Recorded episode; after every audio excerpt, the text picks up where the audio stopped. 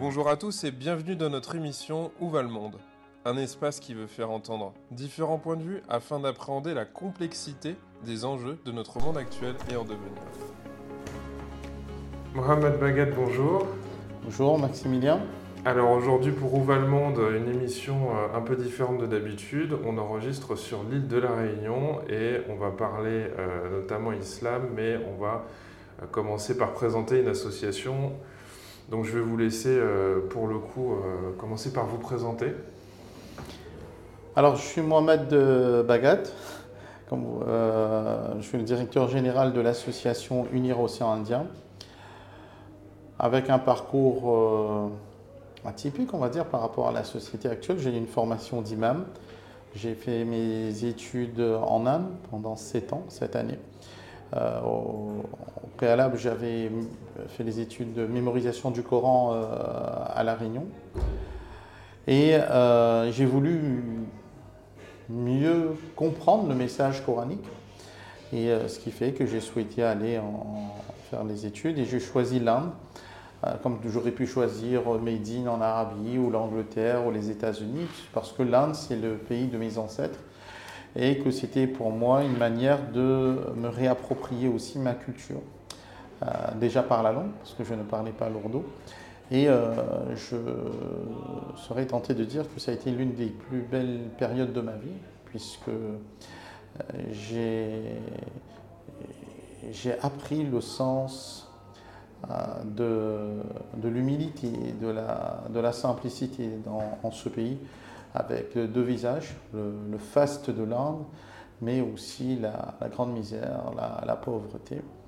Et à mon retour sur l'île, euh, j'ai commencé à enseigner et à diriger les prières dans les mosquées. Euh, j'ai fait deux ans et demi sur Saint-André, le temps de former trois jeunes à, la mémorisation complète du Coran. On va dire que c'est une passion chez moi. Et, euh, et, puis pendant 20 ans, j'ai été l'imam de la grande mosquée de Saint-Denis.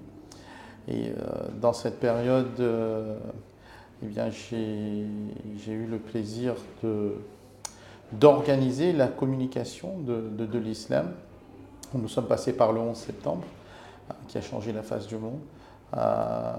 Nous avons mis en place des visites guidées à la mosquée, la mosquée qui, comme le jour de son inauguration en 1905, a toujours gardé sa porte ouverte, mais qui prenait le temps d'accueillir, de répondre aux questionnements, aux interrogations, notamment des touristes qui venaient des petits villages euh, de France et de Navarre, et, et, qui les surprenait parce que c'est un islam qu'ils ne connaissaient pas, au travers de ce qu'ils voient dans les médias, parce qu'il y a l'islam et puis il y a ce que parfois certains médias présentent, hein, de choses totalement différentes, très loin. Et euh, en 2005, on a organisé le centenaire de, la mosquée de Saint-Denis. Ça a été un moment très fort. C'est la première fois qu'une mosquée euh, à La Réunion, mais euh, aussi en France, devenait centenaire, puisque la mosquée de Paris a été construite en 1925, celle de Saint-Denis en 1905. Et on a accueilli en une semaine plus de 10 000 personnes. Futur président Nicolas Sarkozy a été venu nous rendre visite, le recteur de la mosquée de Paris, euh, etc. Mais euh, ce qui m'a fait énormément de plaisir personnellement, c'est tous ces temps d'échange que nous avons eus avec la population. Les réunionnais ont parfaitement joué le jeu. En 2010, j'ai été invité à l'Assemblée nationale euh, pour un colloque, l'islam de la Réunion peut-il être un modèle pour la République? Alors moi j'ai des difficultés avec le terme modèle, parce que je trouve que ça fait un petit peu prétentieux. Mmh. Mais euh, je pense qu'il y a des matières à réflexion sur ce que les Réunionnais ont, fait. Et puis, euh,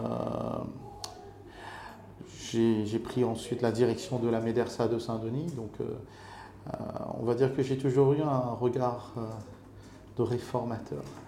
J'ai voulu euh, améliorer un peu la pédagogie parce que je pense qu'avec le temps, il était important de permettre aux, enfants d'apprendre à leur religion, mais aussi avec raison, avec compréhension. On a mis en place un référentiel, en, en, prenant le temps d'étudier le programme de, de l'éducation nationale. si un gamin en CM2 il étudie l'ère préhistorique, mais il était important qu'il sache eh bien, qu'est-ce que l'islam dit à ce propos, etc., de manière à ce qu'il y ait un équilibre, hein, que l'enfant ne se sente pas complexé. Lorsqu'il est en terminale, il est capable de parler de Rousseau, de Nietzsche, et même qu'il connaisse la pensée de Confucius ou autre. Et, euh, et puis en 2014, j'ai euh, été l'un de ceux qui ont créé l'association Ineroi, euh, tout simplement parce qu'en tant qu'imam de la mosquée, eh bien, Lorsque les gens avaient des soucis, ah, ils venaient me voir, problèmes financiers, problèmes pour manger, problèmes de couple, etc., etc. Donc il fallait quand même, ah, pour pouvoir accompagner ces gens, avoir un statut. Au moment où on a déposé euh, les statuts, euh, je ne pensais pas que en 2024, ça va faire 10 ans que nous aurions des locaux, euh, des salariés, etc. Mais l'association a pris le temps, elle a grandi, et puis il y a eu un moment charnière c'est la période du Covid, euh, qui, comme je, ne vais pas être, euh, euh, on va dire, je ne vais pas vous surprendre en disant que comme tous les Français ou tous les habitants de cette planète, j'ai beaucoup réfléchi. Et je me suis dit, aujourd'hui j'ai une double casquette, celle d'imam de la Grande Mosquée. Lorsque je parle, que ce soit à la télé ou bien avec les autorités, eh bien, on voit en face de soi l'imam. Mais unir grandissant, était important d'avoir une clarté et l'association me permettait de donner euh, vie aussi euh, au message que je portais. Euh, parce que la générosité, la solidarité ne, doivent jamais être communautaristes, mais être universelles. Et donc, il y a eu l'idée de s'engager entièrement dans l'association, sans que pour autant je ne cesse de faire des conférences, etc. Euh, en aparté, euh, de par mon, titre d'imam. La semaine dernière, je suis intervenu euh, sur demande de, la gendarmerie dans une séance d'acculturation. Le Rotary a fait appel à moi pour parler de, l'histoire des indo-musulmans ou telle autre structure m'appelle. Ça, ça, ça, je le fais toujours avec la même passion. Mais aujourd'hui, on s'est vertu à développer, à structurer, à professionnaliser l'association Uniroi. C'est une association qui a plusieurs piliers.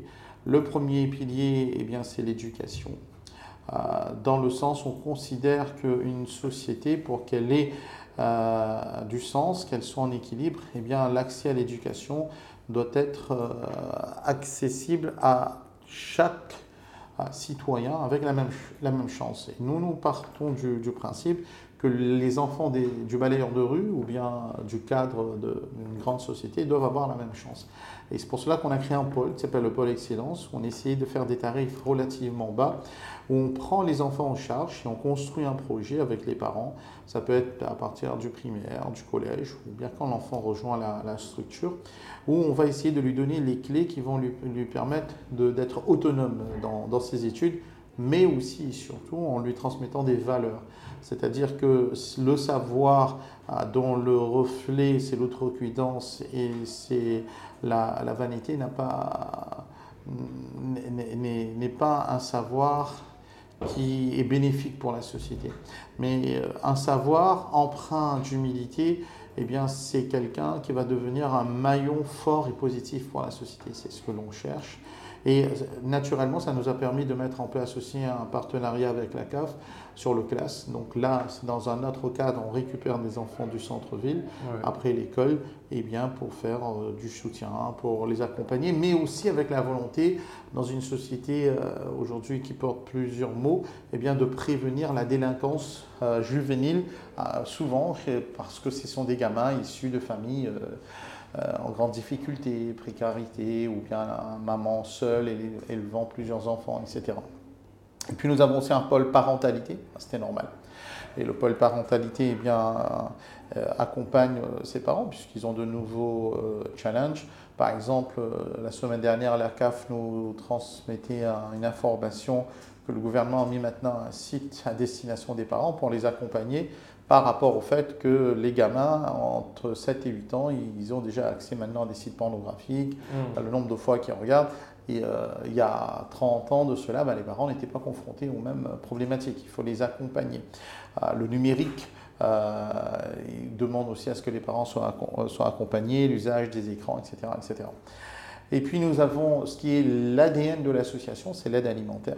Mhm. donc avant le Covid, on faisait une grosse action qui s'appelait 1000 colis pour 1000 familles. On réunissait tous les réunionnais euh, on leur donnait une date, ils venaient, ils prenaient des tickets, les dossiers étaient étudiés, puis on distribuait les colis. Puis on a vu avec la période du Covid qu'il bah, fallait changer. Donc euh, on est parti sur de nouveaux formats, vous avez pu le voir. C'est-à-dire changer? Bah, le, Éviter qu'il y ait 1000 personnes au même endroit. D'accord. Au même moment. Pour éviter, euh, parce que propagation de virus, etc., etc. Donc là, chaque lundi, chaque jeudi, les gens viennent. Et puis deux fois dans l'année, euh, nous organisons ce qui s'appelle la caravane de la solidarité, où c'est l'association qui va à la rencontre des réunionnais. Je crois qu'on a pratiquement fait toutes les communes, sauf deux ou trois, type étant salé. Euh, je ne saurais pas dire étant salé, on n'est pas parti après. Euh, les avirons, hein, parce que j'ai vu sur les réseaux sociaux, lorsque les médias communiquent, que les gens de ces communes ont dit mais quand y reviendra chez nous. On, viendra, mais il faut savoir que sur, par exemple, l'aide alimentaire, euh, eh bien, c'est l'association qui offre les colis sans aucun, euh, aucune subvention, aucune aide. Euh, on se débrouille.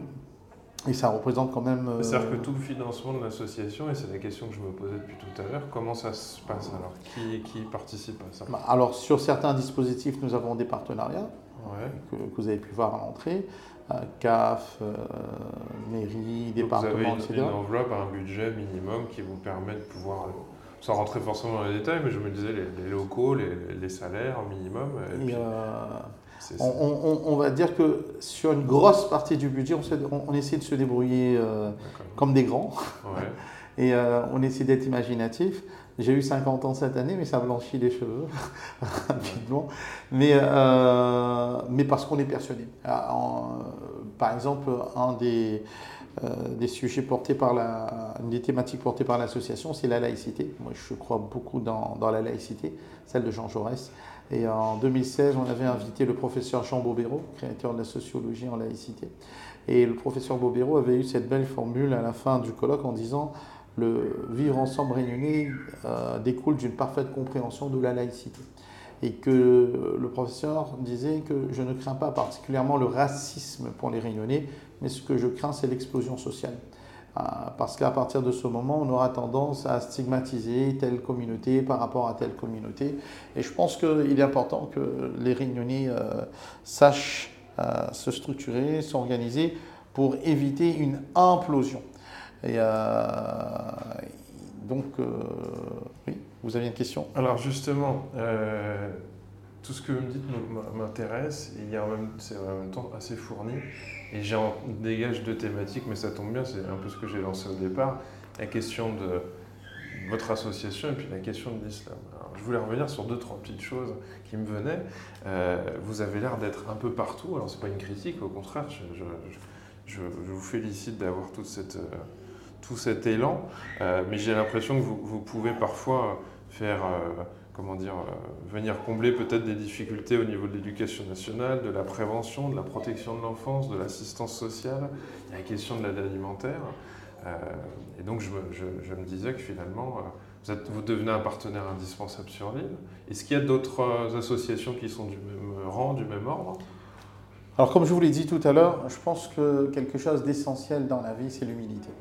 Et tout ce que l'association fait aujourd'hui, euh, on essaie de le faire avec beaucoup d'humilité. Et le message que je, je, transmets aux médias après chaque opération, c'est que ce que l'association fait aujourd'hui ne représente même pas la moitié d'une goutte dans l'océan des besoins qu'ont les réunionnais. Mhm. Euh, maintenant, nous avons essayé... Vous ne remplacerez pas l'État non plus de toute manière. On ne pourra jamais. Et euh, maintenant, ce que nous avons essayé de faire, c'est que tous les dispositifs que nous créons sont complémentaires eh bien, les uns des autres. Euh, lorsque je, je, fais le classe, euh, c'est-à-dire on récupère les enfants des familles en grande difficulté, eh bien là vous avez vu l'illettrisme, ben, beaucoup de, de, ces enfants, leurs mamans sont chez nous. Donc euh, on est en train d'essayer de, travailler pour que ces mamans qui ne savaient pas lire, écrire, compter au départ, et qui avaient perdu confiance en elles.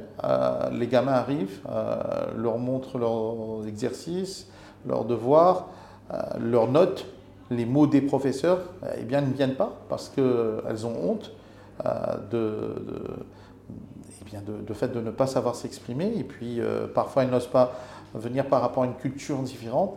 Eh bien, on essaie de faire en sorte que tout ça prend, prend forme. On, essaie de créer ce maillage. Là, par exemple, c'est la semaine du goût. Euh, ces dames, il y a deux semaines, ont fait une pièce de théâtre. On est en train de préparer une plus grande pièce pour la fin de l'année. Et euh, c'est que dans, déjà en elles, elles retrouvent l'amour de soi, euh, la dignité. La dignité d'être une femme, d'être une maman, d'être un parent, etc.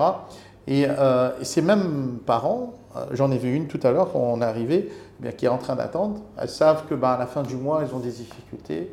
Euh, elles, viennent, elles ramènent leurs documents. Donc elles vont avoir un colis alimentaire. Euh, demain, elles ont besoin de, euh, de tels documents administratifs, etc. Le PIF est là pour, pour, ces personnes. Et puis à côté, on a aussi créé un club sportif.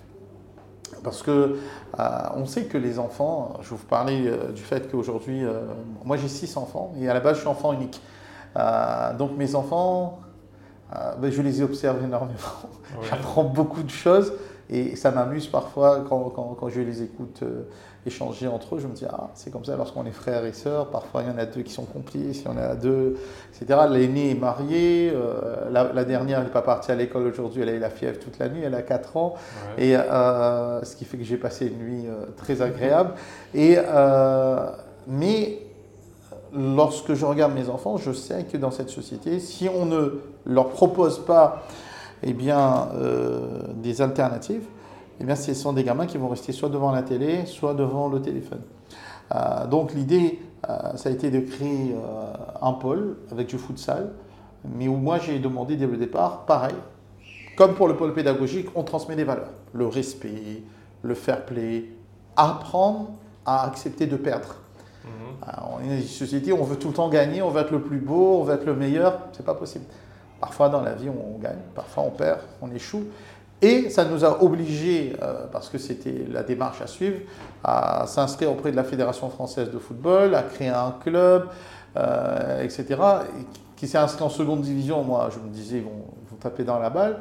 Sauf que la première année, ils sont passés en première division. Et aujourd'hui, on est leader du championnat. Et on a joué la demi-finale de la Coupe de la Réunion samedi. On est qualifié en finale. C'est la célébrité qui n'était pas prévue. Et, euh, ce qui fait, ça, il faut de nouveaux budgets. Euh, on avait commencé avec un petit groupe de joueurs et aujourd'hui, Unir attire, on a à peu près 24 joueurs. Et euh, un des sponsors était là samedi pour la demi-finale. je disais, tu regardes, lorsqu'on a commencé, eh parfois on avait des jeunes euh, seulement de certains quartiers de Saint-Denis, Maoré, etc. Aujourd'hui, on a toute la Réunion. Unir, c'est la, la, Réunion. On a des créoles, on a des oreilles, on a des chinois, on a de tout. Et c'est le le sens du projet qu'on porte. Mmh. C'est-à-dire que tous les réunionnais ensemble, on est capable eh bien, d'œuvrer eh bien, pour euh, faire en sorte que ce vivre ensemble perdure et qu'on puisse demain euh, le transmettre à nos enfants. Parce que la plus belle des choses qu'on pourra faire, parce que quand vous arrivez à La Réunion, qui venez d'arriver de métropole, euh, quand vous mettez votre pied à l'aéroport, la première chose que vous ressentez, c'est qu'à La Réunion, vous êtes dans un contexte différent. Vous marchez, vous vous fondez dans, dans, la, masse des gens qui, qui, qui êtes là. C'est pas comme euh, dans certains endroits, euh, si quelqu'un comme moi, alors le jour où je retrouverai la taille de Tom Cruise, eh bien je vais de nouveau me mettre en jean et en polo. Mais aujourd'hui, c'est dans cette tenue que je me sens à l'aise. Et euh, j'imagine bien que lorsque j'arrive à Paris, les gens vont se dire, oh là là, un barbu, il est habillé comme ça, il vient d'où, etc. J'en parle parce qu'en en 2010, lorsque j'ai pris l'avion, c'est ce que j'avais ressenti. Mmh. D'habitude, je voyage sur des compagnies telles qu'Air Mauritius, Emirates, les sièges sont plus confortables pour moi. Et là, comme j'étais invité par le gouvernement, on m'a mis sur Air France. Et c'était un petit peu plus ça à l'époque, hein, je pense qu'Air mmh. France s'est amélioré depuis. Et, euh, et, je suis rentré en dernier dans l'avion, et au moment où je suis rentré, j'ai senti les visages se pâlir. les gens devenir stressés. Et, sur le ton de l'humour, j'avais dit à Canal Plus à, l'époque, je leur dis, bah, limite, c'était si je ne chuchotais pas à l'oreille du compagnon ou de la compagne, chérie, appelle les enfants, dis-leur qu'on n'est pas sûr d'arriver à Paris parce qu'il y a, y a un barbu qui voyage avec nous. Mais à La Réunion, non. À La Réunion, lorsque vous y êtes, vous êtes barbu, vous avez les cheveux rasés, vous vous habillez en orange ou bien en panne, vous ne gênez personne. Et ça, ça n'a pas de prix. Alors justement, c'est sûr que quand on n'a pas venu ici, on peut avoir du mal à percevoir justement cette différence. Et je crois que vous décrivez bien le fait qu'on puisse euh, avoir euh, un multiculturalisme euh, assez tranquille et qui ne soit pas surcommenté d'ailleurs et qui semble aller un peu de soi. Juste pour revenir par rapport à l'association, et une, question qui me venait, c'est que je me dis que vous faites un peu parfois office de tutorat, euh, vous, vous, êtes là peut-être pour par moment éduquer ou donner quelques valeurs, éduquer dans le, dans le sens noble. Et encore une fois, même en montant une équipe de football, vous avez un succès fou. je me dis que il n'est pas impossible que les autres structures soient un peu trop fermées et que vous incarniez encore plus l'ouverture que les autres. C'est quand même euh, interpellant pour moi en tout cas. Pour revenir sur cette histoire de multiculturalisme, euh, de modèle, vous êtes un modèle, c'est un exemple de laïcité, vous avez dit tout à l'heure aussi éviter l'implosion. Vous pouvez me parler un petit peu de tout ça? Parce que ce qui fait que je suis venu vous voir, c'est notamment euh, parce que je suis interpellé par ce, par ce, fonctionnement euh, qui, qui, semble moins problématique finalement qu'en métropole. Vous pensez que c'est une peur de l'implosion derrière qui, qui, motiverait l'obligation en fait de pouvoir tous vivre ensemble? La thématique qu'on entend souvent par la gauche, c'est vivre ensemble. Et une fois qu'on a dit vivre ensemble, ben, on n'a pas dit grand-chose, parce que vivre ensemble, c'est très concret. C'est avoir euh, des codes différents, des habitudes différentes. Euh, ça semble parfois un peu compliqué dans l'hexagone ou en métropole. Et vous, vous nous décrivez qu'ici, finalement, euh, il y aurait moins d'étincelles entre les gens Vous savez, actuellement, je suis, je suis des séances chez le kiné. J'ai un problème à l'épaule et je me suis dit, le seul moment de, de la semaine, j'ai deux séances par semaine où je peux être tranquille, euh, bah, c'est lorsqu'il est en train de, mais j'ai un, kiné. Euh, il y a la prière et il y a le kiné. Mais le, kiné a découvert un peu euh, qui je suis et euh, je suis inondé de questions et je me dis, oh là là. Et ce matin, il me demandait, mais comment trouver la sérénité, la tranquillité, la paix? Il vous a demandé ça, il faut lui dire d'aller chez le kiné. ah, je lui disais, mais c'est comme vous. Parce qu'il me disait, ah, mais c'est compliqué ce que vous avez, c'est peut-être une tendinite, ou il y a une luxation quelque part, il va ça prendre du temps. Je lui disais, mais voilà, ça demande de l'attention. Je lui dis, mais au plus profond de chacun d'entre nous, il y a des blessures. Et euh, pour pouvoir être quelqu'un de meilleur, il faut déjà que j'accepte les faiblesses qu'il y a en moi. Et, euh, et puis, je suis euh, la personne, eh bien, en fonction de, l'environnement, du parcours, de l'histoire que, que, j'ai eue. Parfois, on essaie de, de se donner une image mais la réalité est tout autre. Pour l'île de la Réunion, euh, moi, il y a une date qui m'a marqué, c'est 1992. 1992, il y a eu les événements de Freedom. Pour une télé, euh, on avait à l'époque une seule télé libre, euh, mais qui n'était pas une télé, on va dire, reconnue par l'État. Lorsque l'État a décidé de mettre fin à cette télé, bien les Réunionnais sont descendus dans la rue et il y a eu énormément de dégâts. Des boutiques dévastées, il y a même eu des morts. Euh, moi, je n'avais jamais vu cela. Mais euh, tout le monde a été d'accord par la suite, après avoir analysé cet événement, pour se dire, mais au-delà de la télé, c'était le malaise social qu'il y avait, eh bien, que les gens avaient exprimé. Et à La Réunion, euh, vous savez qu'on a des taux assez euh, horrifiants de, chômage. Plus de 25%, je crois, c'est ça, des actifs qui sont au chômage. je crois. 27 ou 28%. je crois même qu'on se rapproche des 30. Oui, oui. et la précarité, etc. etc. Et dans, dans cette société-là, il est important qu'on mette en place eh bien, les, les, leviers, les moyens, les structures, euh, pour que les uns et les autres aient au moins l'esprit qu'ils ne soient pas isolés, qu'ils ne soient pas seuls, qu'ils ne soient pas abandonnés. Euh, j'ai commencé à parler à la télé euh, en tant qu'imam. je venais en, vacances parfois. J'avais 18 ou 19 ans. Et ça veut dire que quand je, je, me balade, j'ai toujours cette problématique. Il y en a toujours une ou deux personnes qui vont me reconnaître. Hmm. J'aime beaucoup l'anonymat, c'est pour ça que souvent, quand j'ai l'occasion, je vais dans des endroits en vacances où je peux, on va dire, euh, vivre un petit peu dans l'anonymat. Avec l'aventure Unir, j'ai découvert quelque chose de différent quand je, je vais dans un endroit je vais toujours rencontrer une ou deux personnes qui viendront me voir en me disant Monsieur, merci. Euh, ma grand-mère, euh, elle a eu 5 kilos de riz. Ma maman, il y avait à manger à la maison ce mois-ci, etc. etc. C'est-à-dire que les réunionistes se disent on n'est plus seul. Mais attention, comme je l'ai dit tout à l'heure, l'idée ce n'est pas de se dire que unir vient se substituer à qui ou quoi, ou que on serait les champions du monde. Non, la volonté c'est qu'on on soit aussi une source d'inspiration. Mmh. C'est-à-dire que demain, si on a 10 structures comme UNIR sur l'île, euh, que ce soit à Saint-Denis ou ailleurs, et qui soient là pour accompagner et aider les uns et les autres, c'est extraordinaire. Parfait, mais en même temps, on pourrait aussi se dire, et moi je vais faire l'avocat du diable et, je reste bien extérieur puisque je ne vis pas à l'île de la Réunion. Moi je me dis que euh, vous réussissez, mais euh, on pourrait se dire que c'est pas à vous de réussir à cet endroit-là en fait.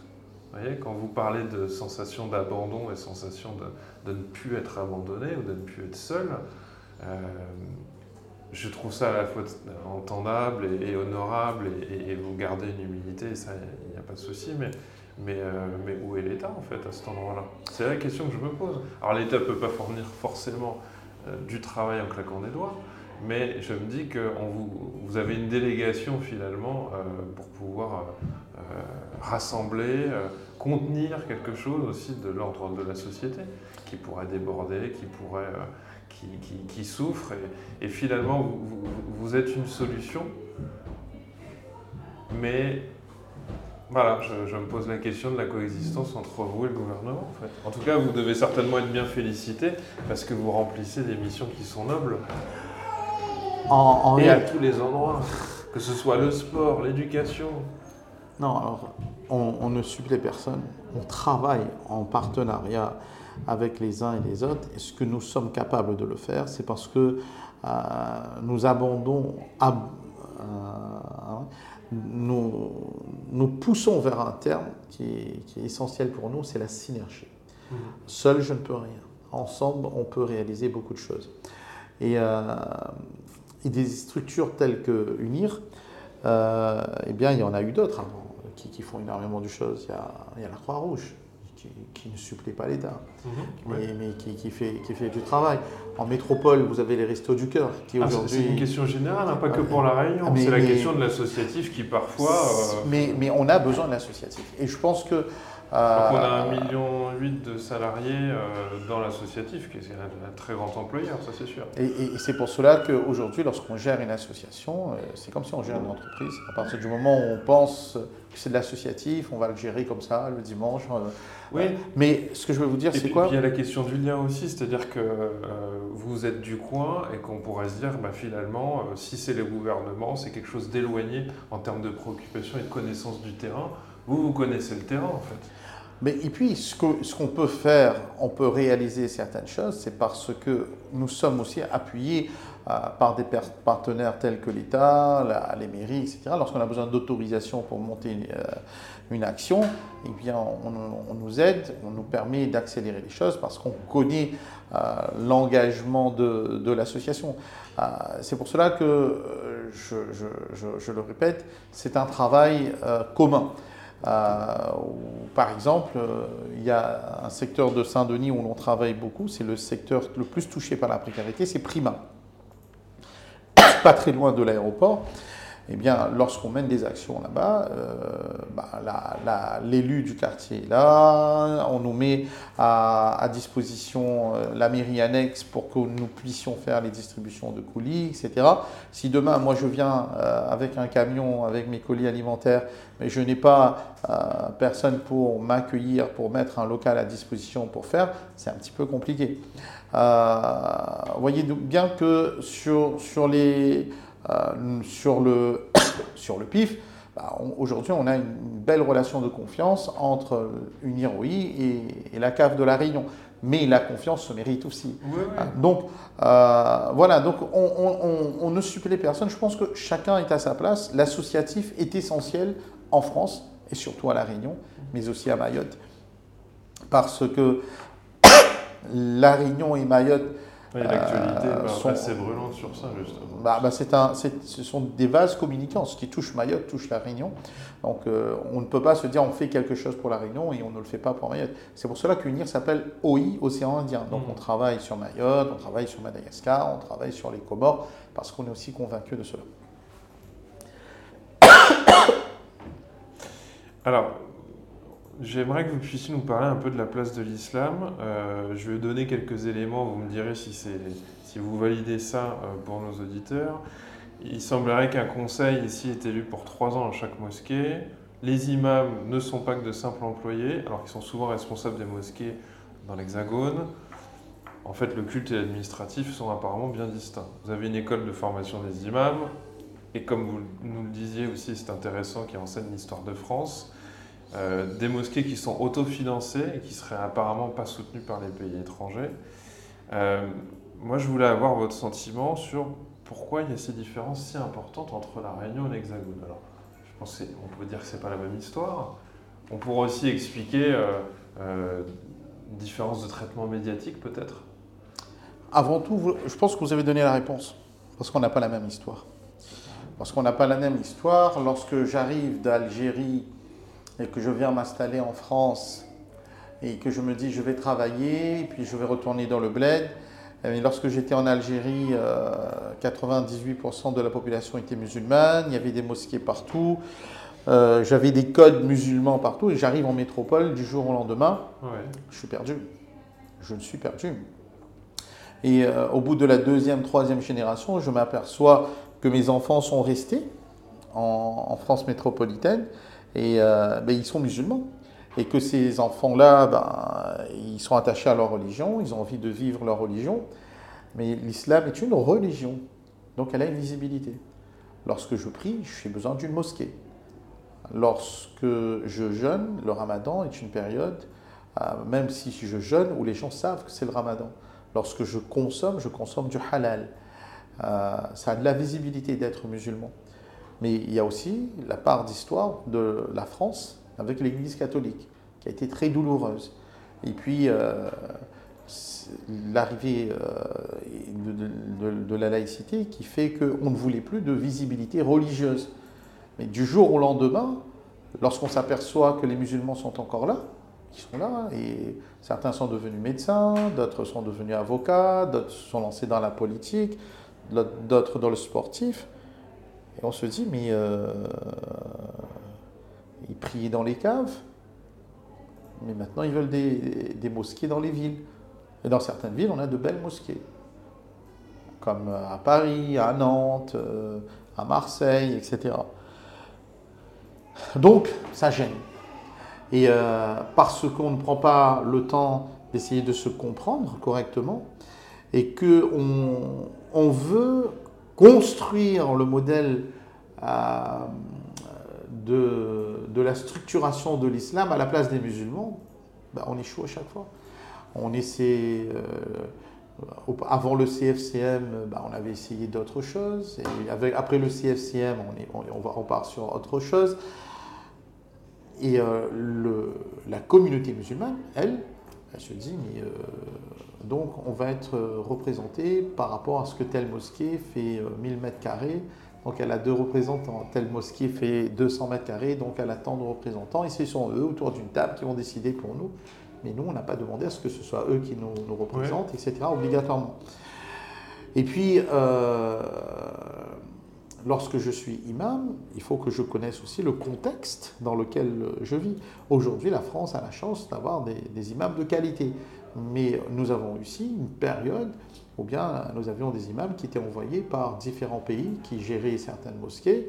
Et ces, pays, ces, ces imams qui venaient, mais euh, qui euh, prônaient un islam qui n'était peut-être, ou ne tenait peut-être pas compte de, de décontextualiser, quoi, du contexte dans lequel ils vivaient.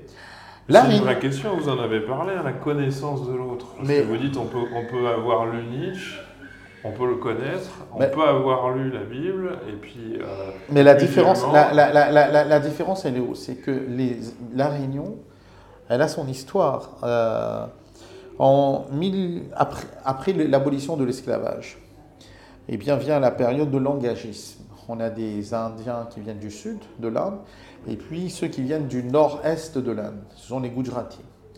Et, euh, et ce sont des Indo-musulmans. Ils viennent s'installer à La Réunion. Ils ont comme particularité, ces Indo-musulmans, que là où ils sont partis dans le monde, ils ont fait du commerce et ils ont réussi. En Angleterre, aux États-Unis, au Canada, en Australie, en Nouvelle-Zélande, en Afrique du Sud, à Madagascar, à Maurice, à La Réunion. Ils arrivent, d'abord ils travaillent dur, certains vont être agriculteurs, certains vont être marchands ambulants. Et puis en 1890, un armateur du nom de Botawala, euh, qui a mis en place un comptoir commercial sur Maurice, se dit euh, bah, ce serait bien qu'on en ait un sur La Réunion, cependant, euh, il faut qu'il soit convaincu de rester sur l'île. Et pour qu'ils soient convaincus de rester sur l'île, eh bien, il faut leur donner les, les moyens pour s'épanouir culturellement et culturellement. Qui dit culturellement dit bah, qu'ils doivent avoir des lieux de prière.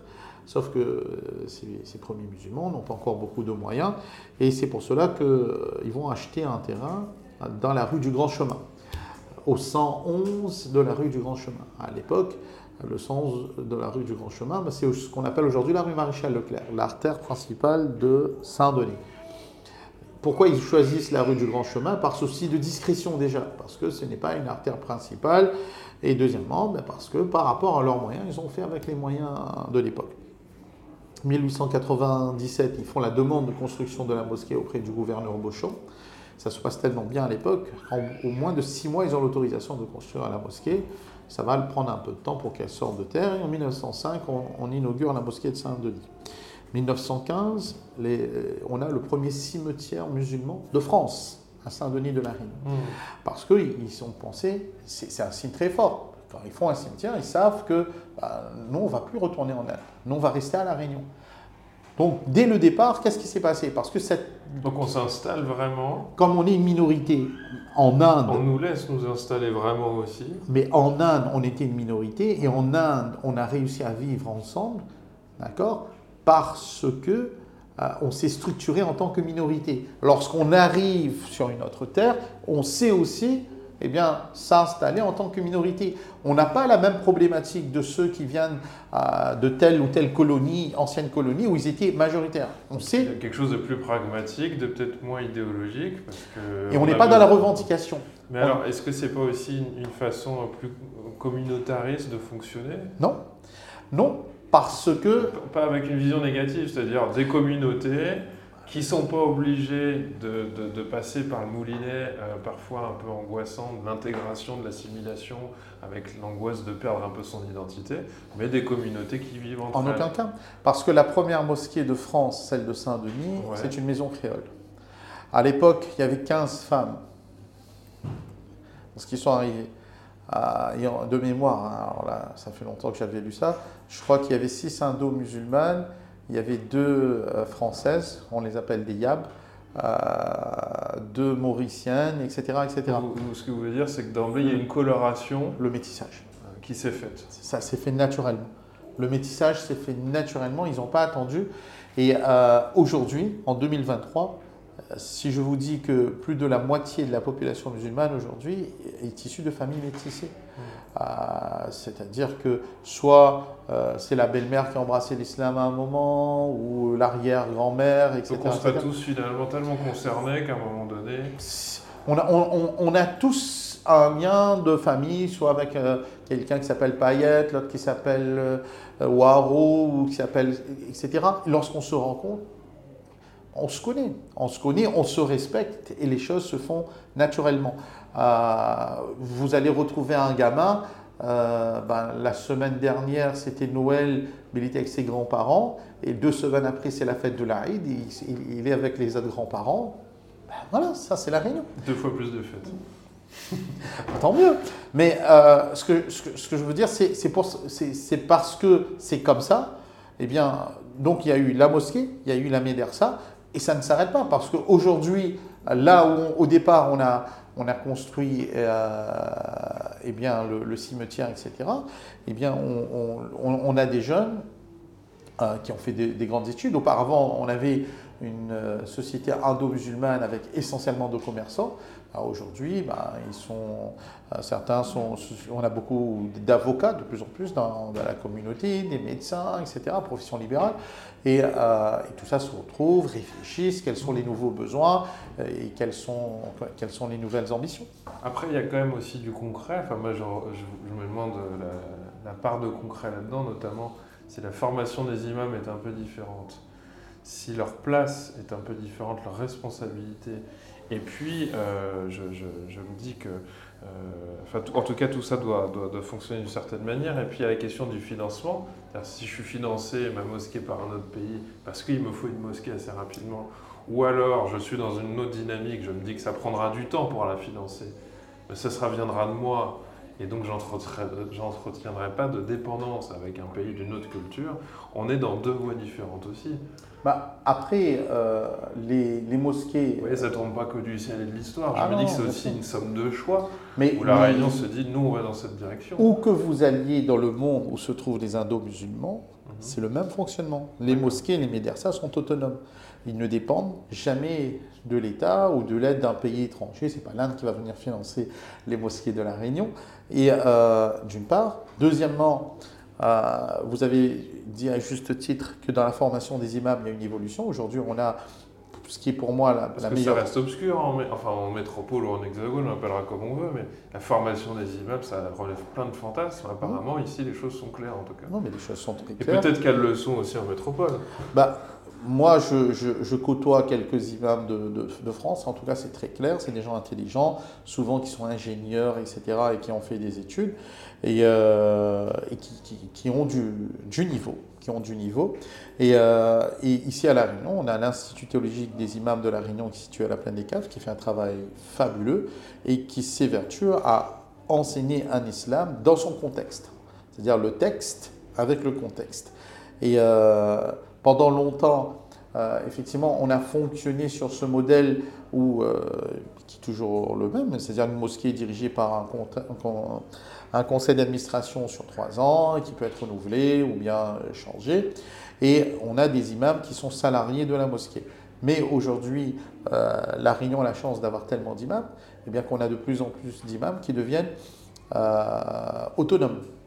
et ça, c'est une bonne chose aussi c'est-à-dire autonomes dans le sens où ils vont construire leur projet, euh, ils peuvent avoir leur structure à part, et euh, de manière à aller plus loin aussi dans, dans, dans, la réflexion. Lorsque euh, vous êtes... Donc en dehors d'une organisation ils sont rattachés au corps des imams, mais ils ne dépendent pas obligatoirement eh bien, de, d'un conseil d'administration d'une mosquée. Euh, ils font leur chemin, ils peuvent faire, peuvent faire, du business. Parce que ce qu'il faut comprendre, c'est qu'un imam n'est pas obligatoirement tenu d'officier la prière dans la mosquée. C'est là aussi, il y a une grande confusion métropole. C'est-à-dire que dès que quelqu'un officie à la mosquée, on se dit Ah, il est imam. C'est pas parce qu'il a officié à la, à la prière qu'il est imam. Et ce n'est pas parce qu'il n'officie pas à la prière dans la mosquée qu'il n'est pas imam. L'imam, c'est celui qui a fait les études d'imam. Il a la légitimité et l'autorité pour diriger la prière pour, les fidèles. Il est possible que dans un endroit, en France ou même à La Réunion, dans un moment T, eh bien, il n'y a pas d'imam, ben, c'est un, quelqu'un parmi les fidèles ben, qui va monter sur le tapis et qui va diriger à la prière. Donc on va dire que l'imam de telle prière dans telle mosquée, ça a été Maximilien. Mais ça ne veut pas dire que vous avez fait des études euh, d'imam. Euh, moi, j'ai des amis euh, aux États-Unis ou en Angleterre, etc. Ils ont fait des études d'imam. Ben, certains sont devenus médecins. D'autres avocats, ils travaillent pour la famille royale d'Angleterre. D'autres qui font du business à Dubaï, etc. Mais parce que, au final, en islam, le savoir que j'ai doit générer en moi l'amour de Dieu. Euh, et cet amour, et puis, bah, que ce soit dans le commerce ou autre chose, eh bien, je vais m'efforcer de, de l'appliquer pour donner du sens à cela. Bon, on va aller sur la dernière question, Mohamed Bagat. Merci en tout cas pour, euh, pour euh, avoir répondu à tout ça. Mais j'aurais voulu savoir, selon vous, où va le monde alors? Où va le monde? Oui, c'est une grande question et je me dis qu'il y aura probablement suffisamment d'amour au fond de vous pour pouvoir nous donner une réponse intelligible et, et authentique où le monde. Et euh, ben je fais partie de ceux qui essaient d'être toujours optimistes. Même si nous vivons une période très difficile. Une période très difficile. Euh, le réchauffement climatique, avec tout, euh, eh bien les, les, événements que ça apporte, la fonte des glaciers, les séismes, réchauffement du climat ici et là, à côté de chez nous à Mayotte, la sécheresse, à Madagascar dans le sud, etc. Et, euh, mais j'espère vraiment euh, que au-delà de ces difficultés, cela saura nous réunir autour d'un mot, c'est la solidarité. C'est la solidarité parce que l'homme n'est jamais autant humain que lorsqu'il sait être solidaire et c'est cette solidarité qui lui donne le sens de la fraternité humaine. Voilà. Ouais, Bagat, merci pour euh, toutes ces réponses. C'est moi qui vous remercie.